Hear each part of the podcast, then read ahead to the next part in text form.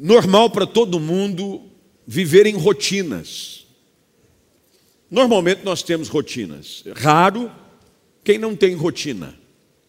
Tem gente que vive até viciado na rotina, que se não fizer aquelas coisas nos horários devidos, da forma devida, parece que entra em curto-circuito. Tem a rotina. Por exemplo, tem gente que antes de deitar tem uma rotina. Conhece gente assim? Não, vou deitar, tem uma rotina.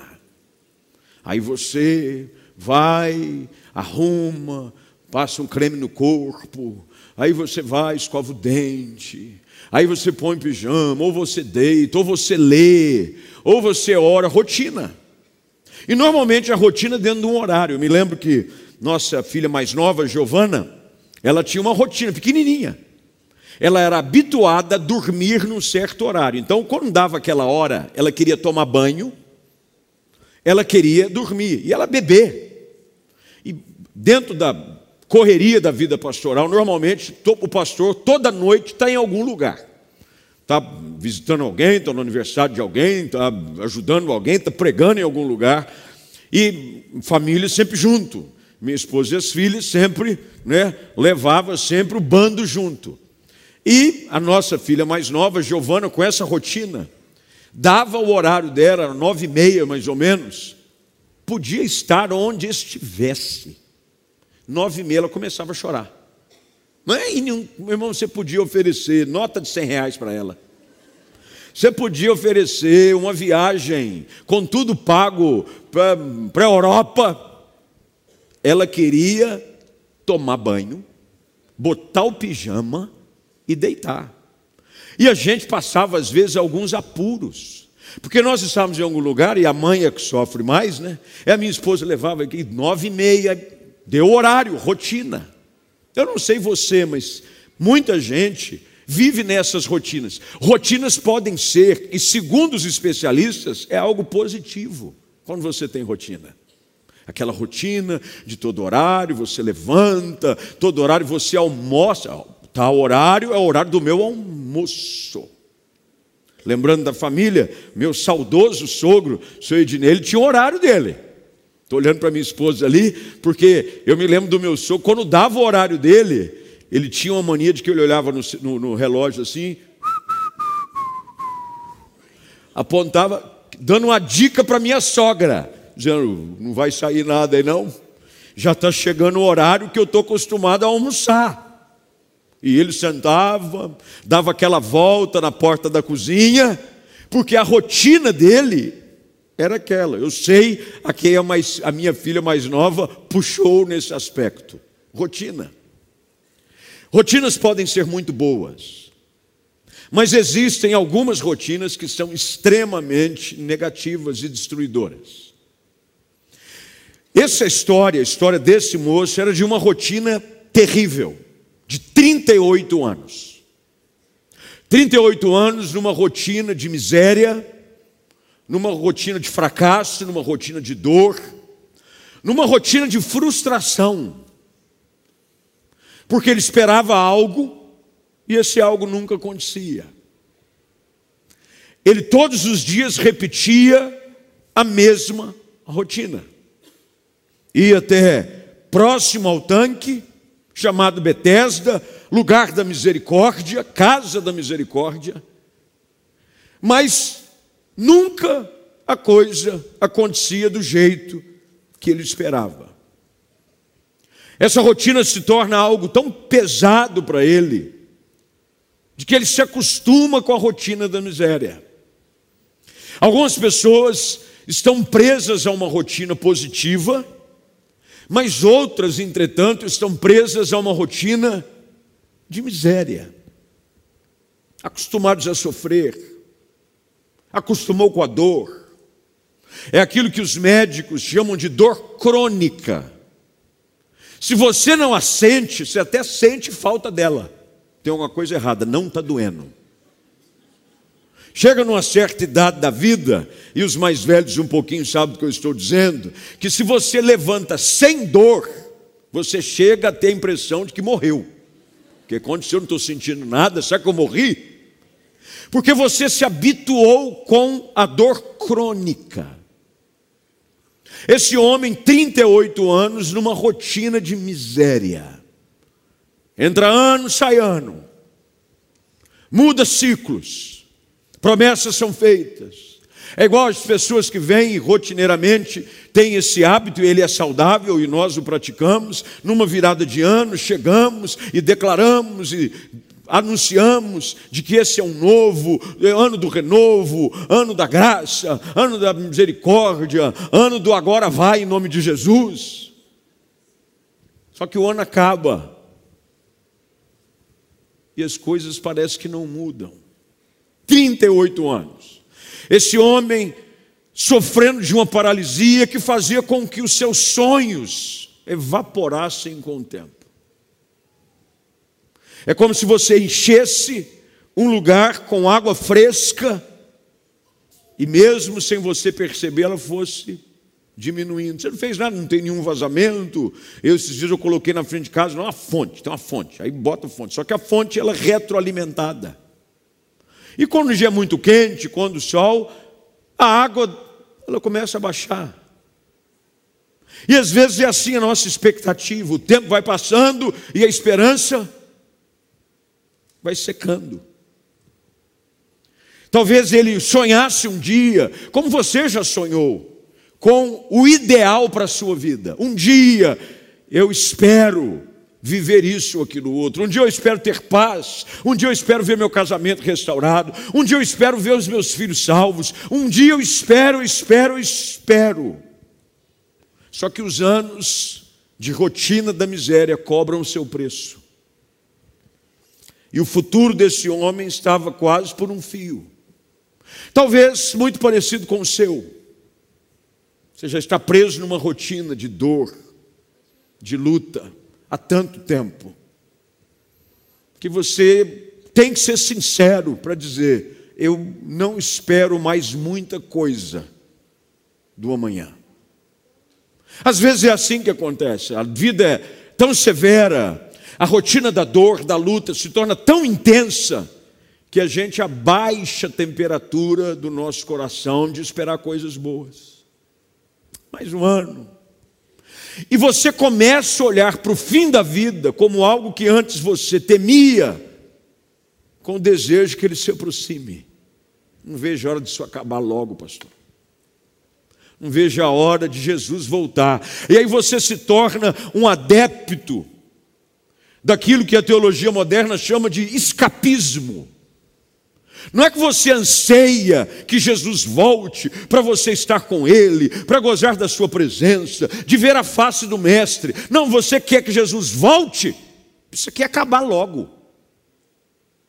Tem uns que a vida está tão boa que diz: Jesus, espera um pouquinho. Tem uns que ainda dizem: Jesus, eu não casei. O senhor já demorou dois mil anos, não é da minha vez que o senhor vai voltar, né? Você começa a querer fugir, fugir. Até que nesse cenário, onde ele não estava sozinho, por incrível que pareça, esse cenário de rotina de dor, de miséria, de sofrimento, ele é bem povoado. A Bíblia diz que neste lugar, neste ponto onde havia cinco pórticos, o verso de número 3 afirma que havia uma multidão de enfermos. A gente vai ficar impressionado ao perceber o tanto de gente que sofre da rotina da dor, da miséria. Talvez por isso o lugar mais visitado em Jerusalém seja o Muro das Lamentações.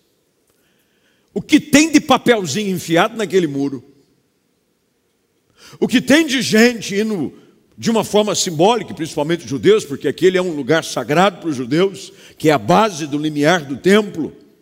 Aliás, eu coloquei um vídeo no meu canal do YouTube, exatamente lá, que eu dei uma palavra na esplanada do templo sobre o que ele significa e também o seu aspecto escatológico. É muita gente, uma multidão de enfermos, esperando alguma coisa. O detalhe aqui do texto é essa, essa palavra: todo mundo que sofre espera por alguma coisa, para que algum dia a situação mude. Eu espero. Estou esperando. Espero, espero que algo aconteça, eu espero. E no caso aqui, havia um apego a um aspecto sobrenatural. Porque o texto diz que de vez em quando, de vez em quando, não diz qual era o intervalo, não diz qual era a periodicidade, não diz, mas diz que de vez em quando um anjo vinha. Ele não avisava, ele não marcava agenda, mas diz que um anjo vinha e ele agitava a água, e quando a água ficava agitada, o primeiro que pulasse dentro estava curado. Qualquer coisa que ele havia enfrentado, parava. E o resto? Bem, o resto é o resto. E essa é a dificuldade, porque Deus não nos vê dessa maneira. O desejo de Deus não é que alguns sejam abençoados, o desejo do Senhor é que todos sejam abençoados. Um culto como esse, uma palavra como esse, uma oportunidade como essa, para você que está online em algum lugar, ou para você que está aqui presente, Deus não faz unidunité. O desejo de Deus hoje é de que não importa qual seja a sua rotina de miséria, que ela cabe hoje. Deus quer interromper esse ciclo de sofrimento, de fracasso, de dor, de frustração, não importa qual seja a razão. Porque aqui não é discutido o porquê do problema. Já perceberam como as pessoas às vezes se detêm tanto ao porquê do problema? Por quê? Por quê? Três coisas aqui. E eu peço que, se você puder anotar e sublinhar, sempre é uma excelente forma de você aprender e é muito didático. E os professores aqui presentes sabem muito bem do que eu estou dizendo. Três desafios dados por Jesus para que aquele homem saísse daquela rotina de miséria. Três desafios. E é sobre esses três que eu quero falar e eu espero que você possa pegar esses três desafios e aplicá-los sobre a sua vida nessa noite. O primeiro deles é a necessidade de você dar uma olhada honesta aonde você se encontra hoje. Dê uma olhada honesta para onde você se encontra hoje. O diálogo começa com uma pergunta. Perguntas bem feitas são provocativas. Jesus faz uma pergunta para aquele homem. Pode parecer uma pergunta um pouco sem sentido. Afinal de contas, alguém que está há 38 anos naquela rotina, indo buscar algo, esperando alguma coisa? Era uma pergunta que se mais desnecessário. Por que, que Jesus pergunta para ele: Você quer ficar curado? A pergunta apresentada por Jesus aqui no verso de número 6 é exatamente essa. Olha o que o texto diz. Quando Jesus o viu e soube que estava enfermo por tanto tempo, perguntou-lhe: você gostaria de ser curado? O que Jesus está fazendo aqui nada mais é do que forçá-lo a enfrentar a verdadeira condição que ele está e encarar de frente um dilema profundo. Primeiro, porque bem-estar, a cura, a mudança da rotina, libertação dos hábitos que nos aprisionam, precisam ser uma decisão pessoal. Jesus queria que aquele homem fosse honesto com ele mesmo, se ele realmente queria ser mudado. Porque sabe uma coisa que eu tenho descoberto com a vida? Tem gente que parece que gosta de sofrer. Primeiro, pelas suas escolhas, ele escolhe o sofrimento. Até porque se tornou quase que uma droga viciante. Existem algumas pessoas que vivem debaixo da dor e do sofrimento como um escape, se mutilam, apertam lugares de dor, porque diz: essa dor me faz bem. Jesus pergunta para ele: Você quer ser curado? Ele está dizendo: olha o lugar onde você está. A primeira coisa que você precisa para sair da rotina da miséria é olhar onde você está. Olha onde você se encontra. Olha a sua realidade hoje. E você precisa ser sincero o suficiente consigo mesmo para entender que você precisa de ajuda. Olhe, talvez para o seu casamento, para a sua vida espiritual. Você está longe de Deus e você acha que está perto. A sua vida espiritual está fria e você acha que ela está boa. A pergunta de Jesus é provocativa. Você quer ser curado? Porque tem gente que vem ao culto, mas não quer andar com Deus. Tem gente que vem a Betesda, a casa de misericórdia, no lugar aonde a água é movimentada, mas ele sai todas as vezes do mesmo jeito, porque ele não quer. Faz bem para ele, massageia o ego, como algumas vezes eu escuto de pessoas, eu gosto da igreja, porque lá eu me sinto bem. Mas Deus não quer que você se sinta bem só na igreja. Jesus quer que você continue bem quando o culto acabar também. E quando você for para casa, e quando você for trabalhar. Jesus pergunta para ele: Você quer ser curado?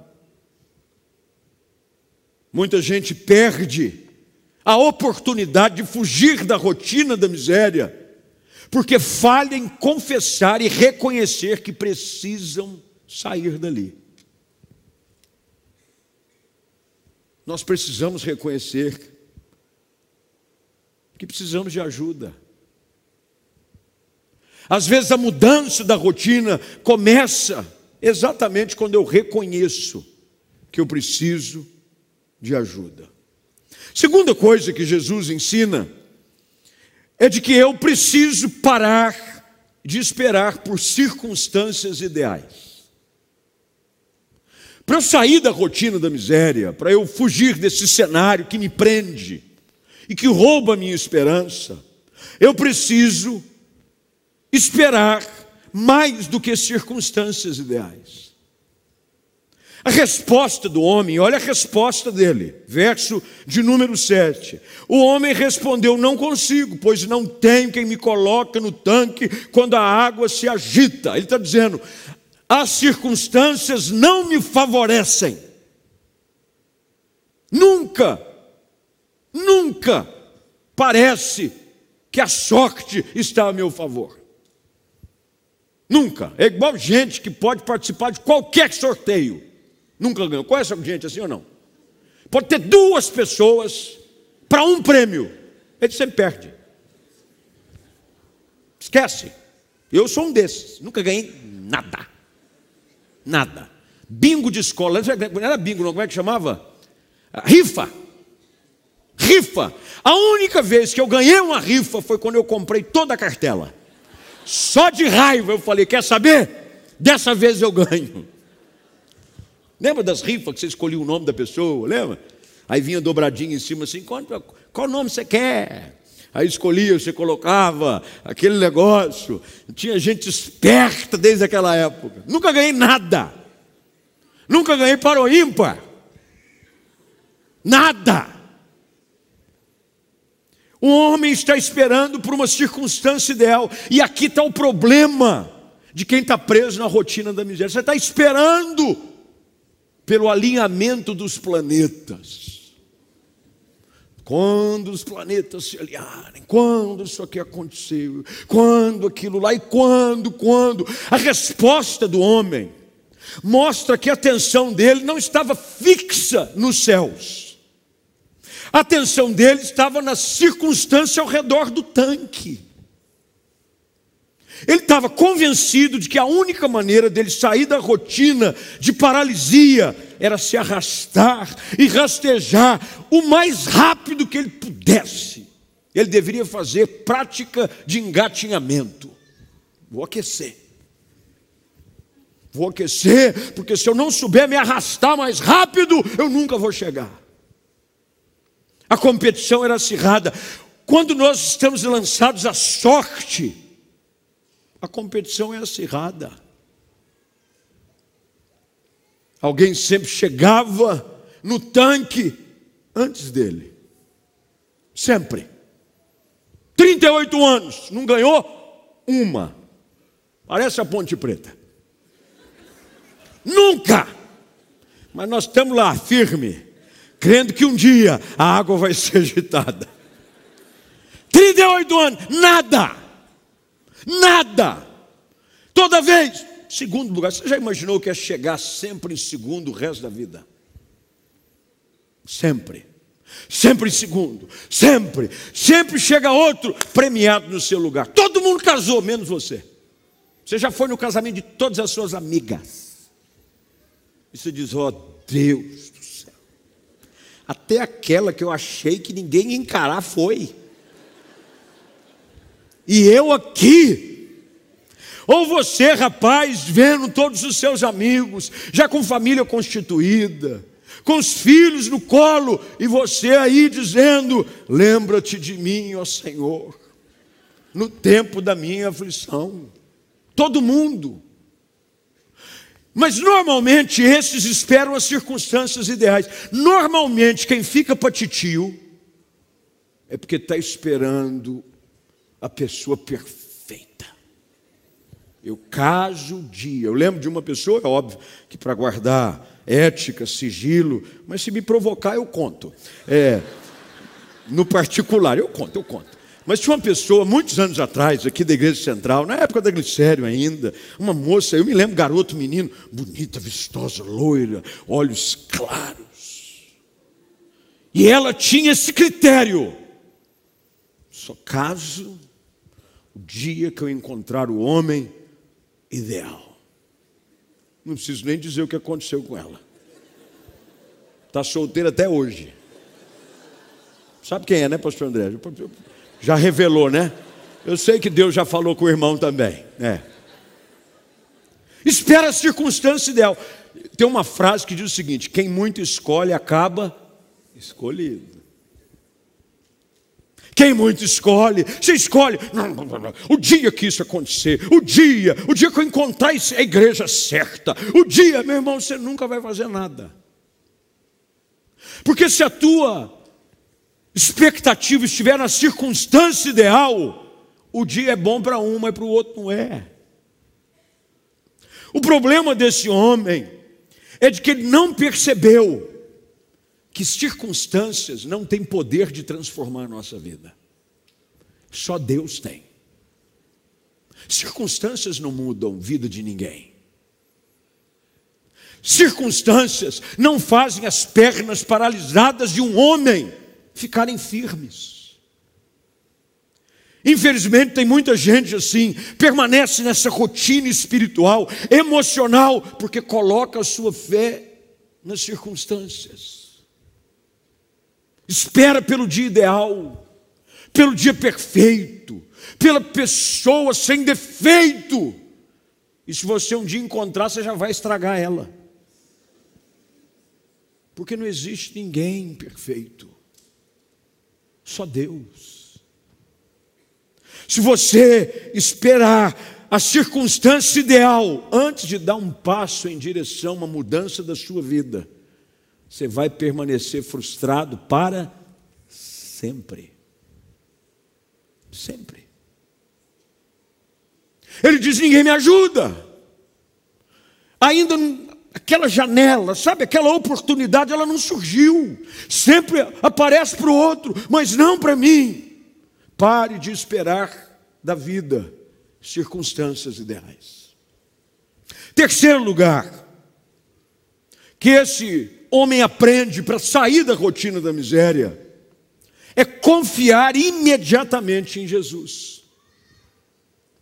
A Bíblia diz, e o texto nos traz a narrativa, de que esse homem ouve então, depois do seu discurso de fatalismo, da boca do Mestre Jesus Cristo, as seguintes palavras: Levante-se, pegue sua maca e ande. Jesus deu uma ordem breve, mas poderosa. Quando você está numa rotina, você deve ser fiel de forma instantânea e reagir imediatamente àquilo que Jesus fala ao seu coração. Você não tem tempo para pensar os méritos e desméritos. Você já perdeu muito tempo na rotina da miséria. Muita coisa já passou. E tem gente que ainda foi na balança, mas será que se eu entregar a vida a Cristo, mas, mas será de que se eu abandonar o pecado? Aí você fica colocando na balança, vendo se vale a pena ou não. Uma rotina de miséria sempre vai ser alimentada pela dúvida e pela incerteza. Normalmente, pessoas presas na rotina da miséria estão acorrentadas na dúvida e na incerteza. O que muda a realidade desse homem é a sua reação imediata a uma ordem de Jesus. Ele reage. 38 anos esperando uma circunstância, quando finalmente ele descobre que o que muda a sua vida é uma palavra de Deus. Uma palavra de Deus. Mas quando Deus fala, eu tenho que reagir. Porque tem muita gente que vem e ouve, escreve e anota, mas não faz nada com aquilo que anotou. Tem gente que tem um caderno de anotação de mensagem, mas nunca praticou um ponto sequer. Sei todas, rei pastor. Tudo que o senhor prega eu anoto. Mas o que você está fazendo com o que você anota? Aquele homem reage imediatamente. Ele sai da mesa da hesitação. Sabe quando você hesita e perde o, o timing de Deus? A noite é hoje, o momento é agora. Jesus passava, Bartimeu teve essa percepção de que Jesus passava por Jericó e de que quando ele ouve que era Jesus, ele não perde tempo, ele grita. E quando mandavam ele parar de gritar, ele gritava mais alto. Porque eu não posso perder a oportunidade do agora, de ver a palavra de Deus se cumprindo na minha vida. Na hora, ele reage. Quando Jesus diz para ele: levante-se, levante-se. Ele não hesita. Um momento decisivo na nossa vida ocorre quando nós reagimos a uma palavra de Deus. Esse culto só vai ser um culto marcante na sua vida se tudo que Deus falou com você se tornar em algo prático para você. Se você pegar essa palavra e dizer, é para mim. É Deus dizendo para você, eu mudo a sua história, você recebe essa palavra e diz, eu creio, a minha história nunca mais vai ser igual é você receber uma palavra de ânimo, de renovo, dizendo: a sua vida vai mudar. Eu encho o seu coração de esperança, eu encho o seu coração de força. Você recebe essa palavra para você. É como se você estivesse num auditório cheio como esse, ou em casa online com tantas conexões, e tivesse a percepção: estamos só eu e Deus. Porque quantos haviam em torno do tanque, gente? Uma multidão mas só um, só um, voltou para casa curado. Só volta para casa, liberto da rotina da miséria, quem se apodera da palavra de Deus para a sua vida. É para mim. Deus falou comigo. Eu fico preocupado quando gente está ouvindo mensagem e pensando em quem deveria estar tá ouvindo. Ah, se fulano tivesse aqui. Essa palavra e ele já fica aqui na mensagem. Entra online. Deus está falando com você.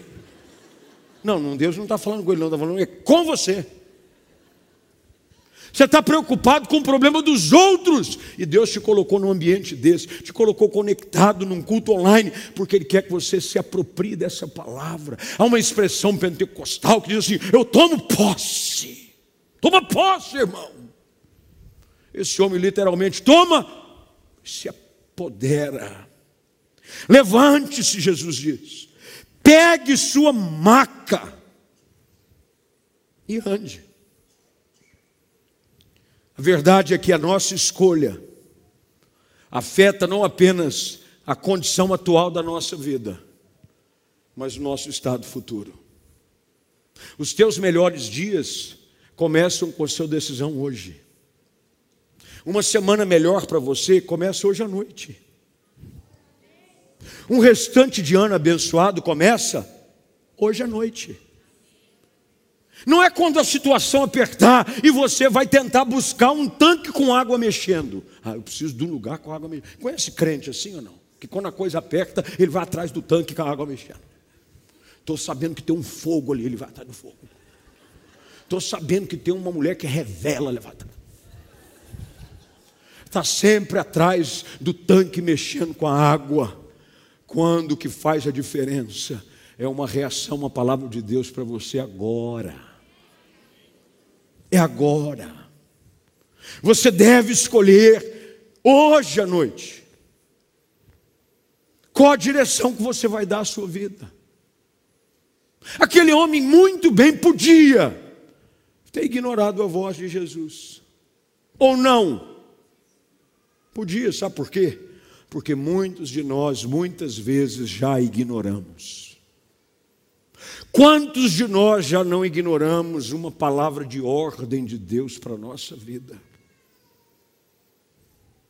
Deus falou e nós não reagimos.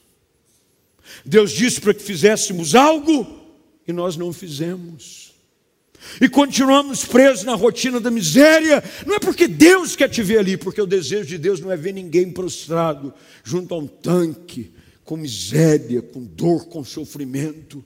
Quando Jesus passa pela sua história, é para mudá-la. Ele fala, e o homem reage. Você tem que permitir que a sua escolha hoje mude a sua rotina. Dizem os especialistas em rotina que os novos hábitos são formados com pequenas escolhas diárias. A partir de amanhã, vou para a academia. Não, não eu que estou dizendo, é um exemplo. Porque tem gente que pode achar que eu estou fazendo esse voto. Não. A Bíblia diz que quando você entra na casa do Senhor, guarda os teus lábios para que você não faça nenhum voto tolo. Não sou eu, não sou eu. Mas dizem os especialistas que é assim. No primeiro dia, você não quer ir. No segundo, também não. No terceiro, muito menos. Mas diz que depois de uns seis meses, o seu corpo pede. Mas tudo começou com uma decisão simples de sair da rotina da miséria. O que esse homem aprende é de que um ato de fé verdadeira é mais precioso do que 38 anos de pensamento positivo. Porque tem gente que é adepto do pensamento positivo. Vai melhorar. Vai melhorar. Diz para você mesmo: Uhul, vai melhorar. Eu fico às vezes impressionado que esse pessoal, desculpe, eu tenho alguns amigos que o são, respeito, mas eu acho que cada um no seu quadrado. Mas esse pessoal que foi coach, então, grita aí, Uou!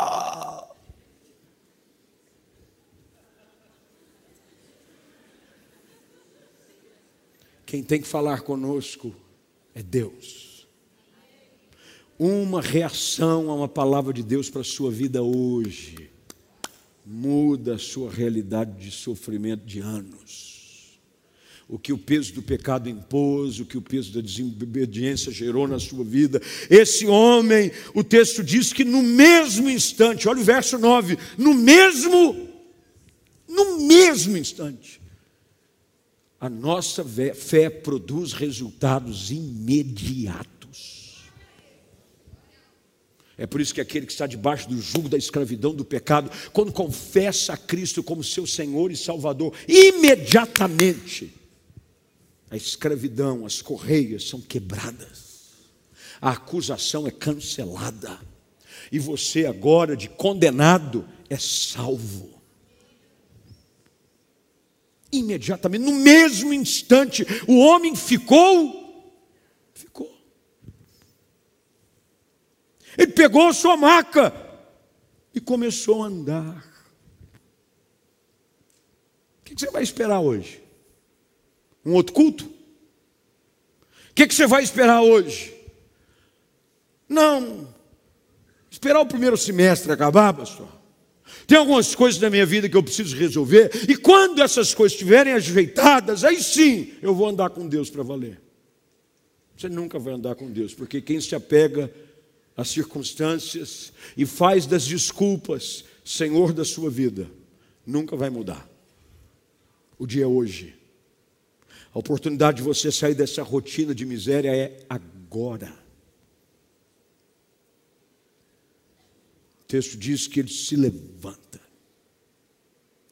O milagre acontece num sábado, e aqui está querendo dizer, no detalhe, que Deus faz onde Ele quer, do jeito que Ele quer, da forma que Ele quer. E é hoje. Deus usa exatamente, e há esse conceito no texto, porque o lugar e o dia não eram os ideais, porque a água não tinha mexido. E o sábado não era o dia para essas coisas acontecerem. Tanto é que a reação dos judeus, ao verem um homem carregando a maca, diz: não é lícito curar. Não, hoje não é dia de curar. Quer curar, cura outro dia. Tem de domingo a sexta, vai querer curar no sábado? Cria vergonha, Jesus? Que isso? Mas Jesus está dizendo: não é a circunstância, não é o dia, não é o lugar, é uma palavra de Deus sobre a sua vida. E a rotina da miséria é quebrada. E você sai daqui, desconecta desse culto online, no final dele dizendo: Hoje Deus mudou minha história. Hoje Deus transformou minha família. Hoje Deus perdoou os meus pecados. Hoje tudo se fez novo. Você crê nisso? Fica de pé, vamos orar. Feche seus olhos, curva sua cabeça. Quero orar com você. Eu não sei qual tem sido a sua rotina nos últimos dias, meses ou até mesmo anos. Alguns têm passado por anos de rotina, de miséria. A dor se transformou numa companheira fiel, a ponto de você dizer: será? Que ainda há esperança para amanhã, e você está esperando a circunstância ideal, o dia que eu tiver um dia só para mim, um dia que isso, um dia só aquilo, aí você fica, e Deus está dizendo: o que você precisa é de uma palavra. Hoje, Deus te trouxe aqui, Deus te colocou ouvindo essa palavra, colocou online ouvindo essa palavra, para você sair daqui hoje, não mais com culto, dizendo, eu fui, mas não sei, eu fui mais um domingo e não sei. Não, é hoje. Hoje. Você quer ser curado? Olhe para onde você está. Você precisa olhar no espelho da vida e dizer realmente: eu não posso continuar do jeito que eu estou. Não posso. Tem que haver uma santa revolta no seu coração contra essa realidade de dor, de sofrimento, que o pecado, que as suas escolhas insensatas colocaram sobre você. Você precisa dizer: não, esse não é o meu lugar. Tanto é de que, quando Jesus cura aquele homem, ele nunca mais, pelo menos nos evangelhos, é narrado de que ele ali aparece. Jesus não nos coloca para viver em torno do ambiente de sofrimento e dor para sempre. Você quer ser curado? Quer mesmo? Será que você não está colocando a sua expectativa em circunstâncias ideais? Será que você está, ao invés de eu colocar os teus olhos em Deus, na Sua palavra, será que você não está olhando para as coisas ao seu redor? Hoje Deus fala conosco, Deus falou com você, mas você precisa reagir à palavra. Reage à palavra de Deus. Tem gente que o Espírito Santo está falando ao seu coração, dizendo: Eu quero mudar a sua história. Eu tenho vida nova para você. Mas você fica ainda ponderando entre os seus hábitos de pecado, sobre as companhias que você ainda tem, sobre os lugares que você frequenta. Você fica, sabe, relutando. Como diz as Escrituras, dividido entre dois pensamentos. Até quando cocheareis? Entre dois pensamentos. A palavra cochear é interessante, que vem de coxo, não do coxo manco, mas do coxo que se alimenta. Você se alimenta da palavra de Deus, mas você se alimenta da mesa do mundo, se alimenta dos prazeres que o Espírito produz, de uma intimidade com Deus, mas ao mesmo tempo você está se alimentando dos prazeres da carne. Isso não é vida para ninguém. Até quando? Hoje é dia de você pegar essa palavra e dizer para mim. Hoje eu decido andar com Deus, hoje eu decido confessar o meu pecado. É hoje que eu levanto dessa maca de rotina de sofrimento e miséria e decido me levantar e andar e prosseguir em direção àquilo que Deus tem para a minha vida. Senhor, nessa noite nós voltamos os nossos olhos mais uma vez a essa história tão linda deste homem que não tem o seu nome revelado, mas cuja história tem abençoado a vida de tanta gente. Porque a história dele é a história de muitos aqui. Gente que há 38 anos, a quem sabe outros tantos anos, está preso numa rotina de miséria, de sofrimento, de dor. E tenta com as suas próprias forças, com as suas próprias ideias, com os seus próprios recursos, sair disso, até que o Senhor se manifesta, como fez ali e o faz aqui hoje à noite. Faz com quem está em casa, conectado, quem sabe preso nessa maca da rotina do sofrimento, da miséria, sem esperança para amanhã, mas hoje o Senhor se faz presente e pergunta: Você quer ser curado de verdade? Porque às vezes, ó Deus, o fato é de que as nossas atitudes, elas não combinam com o nosso discurso. A gente diz que quer mudar, mas a gente não toma atitude compatível com o desejo de mudança. Ó Deus, tira os nossos olhos das circunstâncias, coloca os nossos olhos em Ti. Faça-nos perceber de que tudo que precisamos é da Tua presença, é do Senhor se manifestando na nossa vida, é de uma palavra, de uma palavra. E ao ouvirmos a Tua voz, Senhor, que nós possamos reagir a ela, em obediência, porque o Teu desejo é mudar a vida de pessoas, fazendo tudo novo para a tua glória. Quem sabe hoje à noite você aqui chegou está mesmo em casa nos acompanhando e Deus falou com você. E você está preso numa rotina de miséria, de sofrimento, de dor.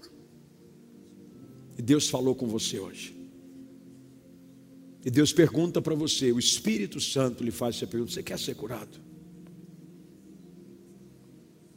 E se Deus falou com você, se Deus te liberou uma palavra, quem sabe hoje você não precisa, como esse homem, reagir a ela.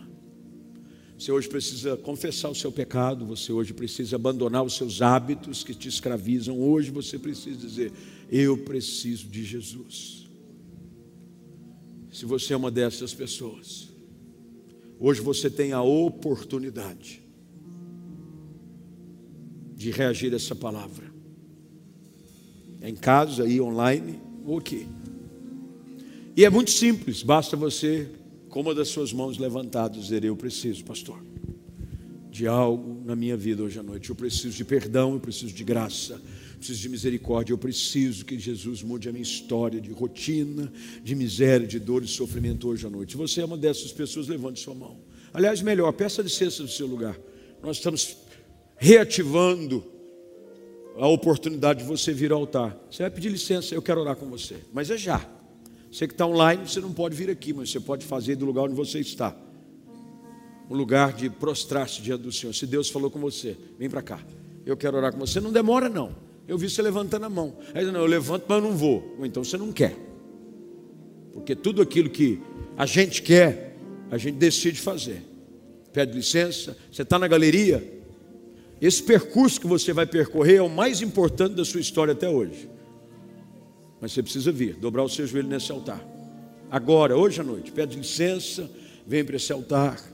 Você está na galeria, vem, dessa escada, vem aqui, dobra o seu joelho no altar. Fala com Deus. Hoje é o dia da grande mudança na sua história. É hoje, hoje à noite. a rotina de miséria recebe um ponto final. Tem gente que descia, não, eu vou sair com reticências, a seguir cenas do próximo capítulo. Lembra antigamente que tinha assim?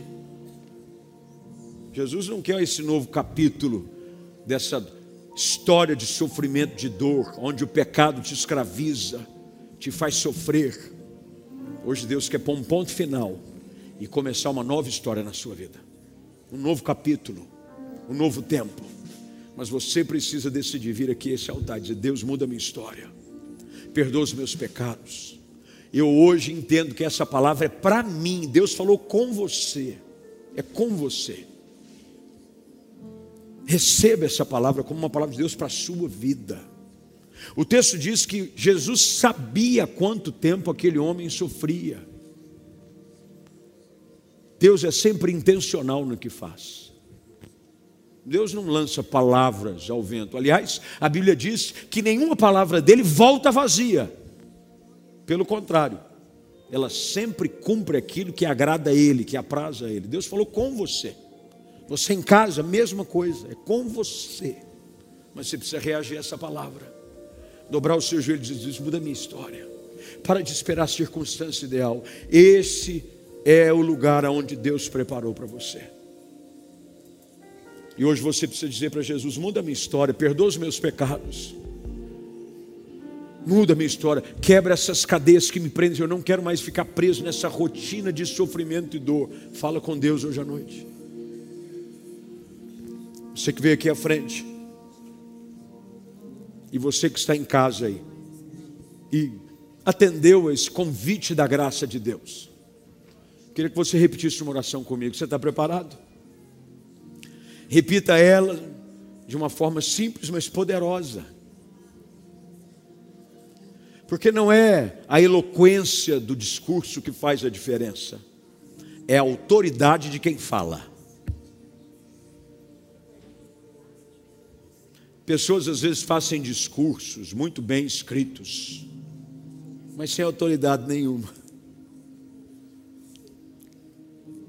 Essa pequena oração vai mudar a sua história, porque ela é feita pela fé para com a pessoa que tem o poder para mudar a realidade da sua vida hoje.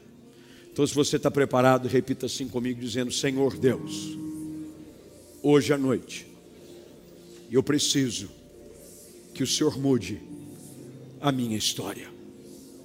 Eu preciso de perdão, porque sou pecador. Perdoa-me. Com os meus lábios, eu confesso Jesus Cristo como meu Senhor e meu Salvador.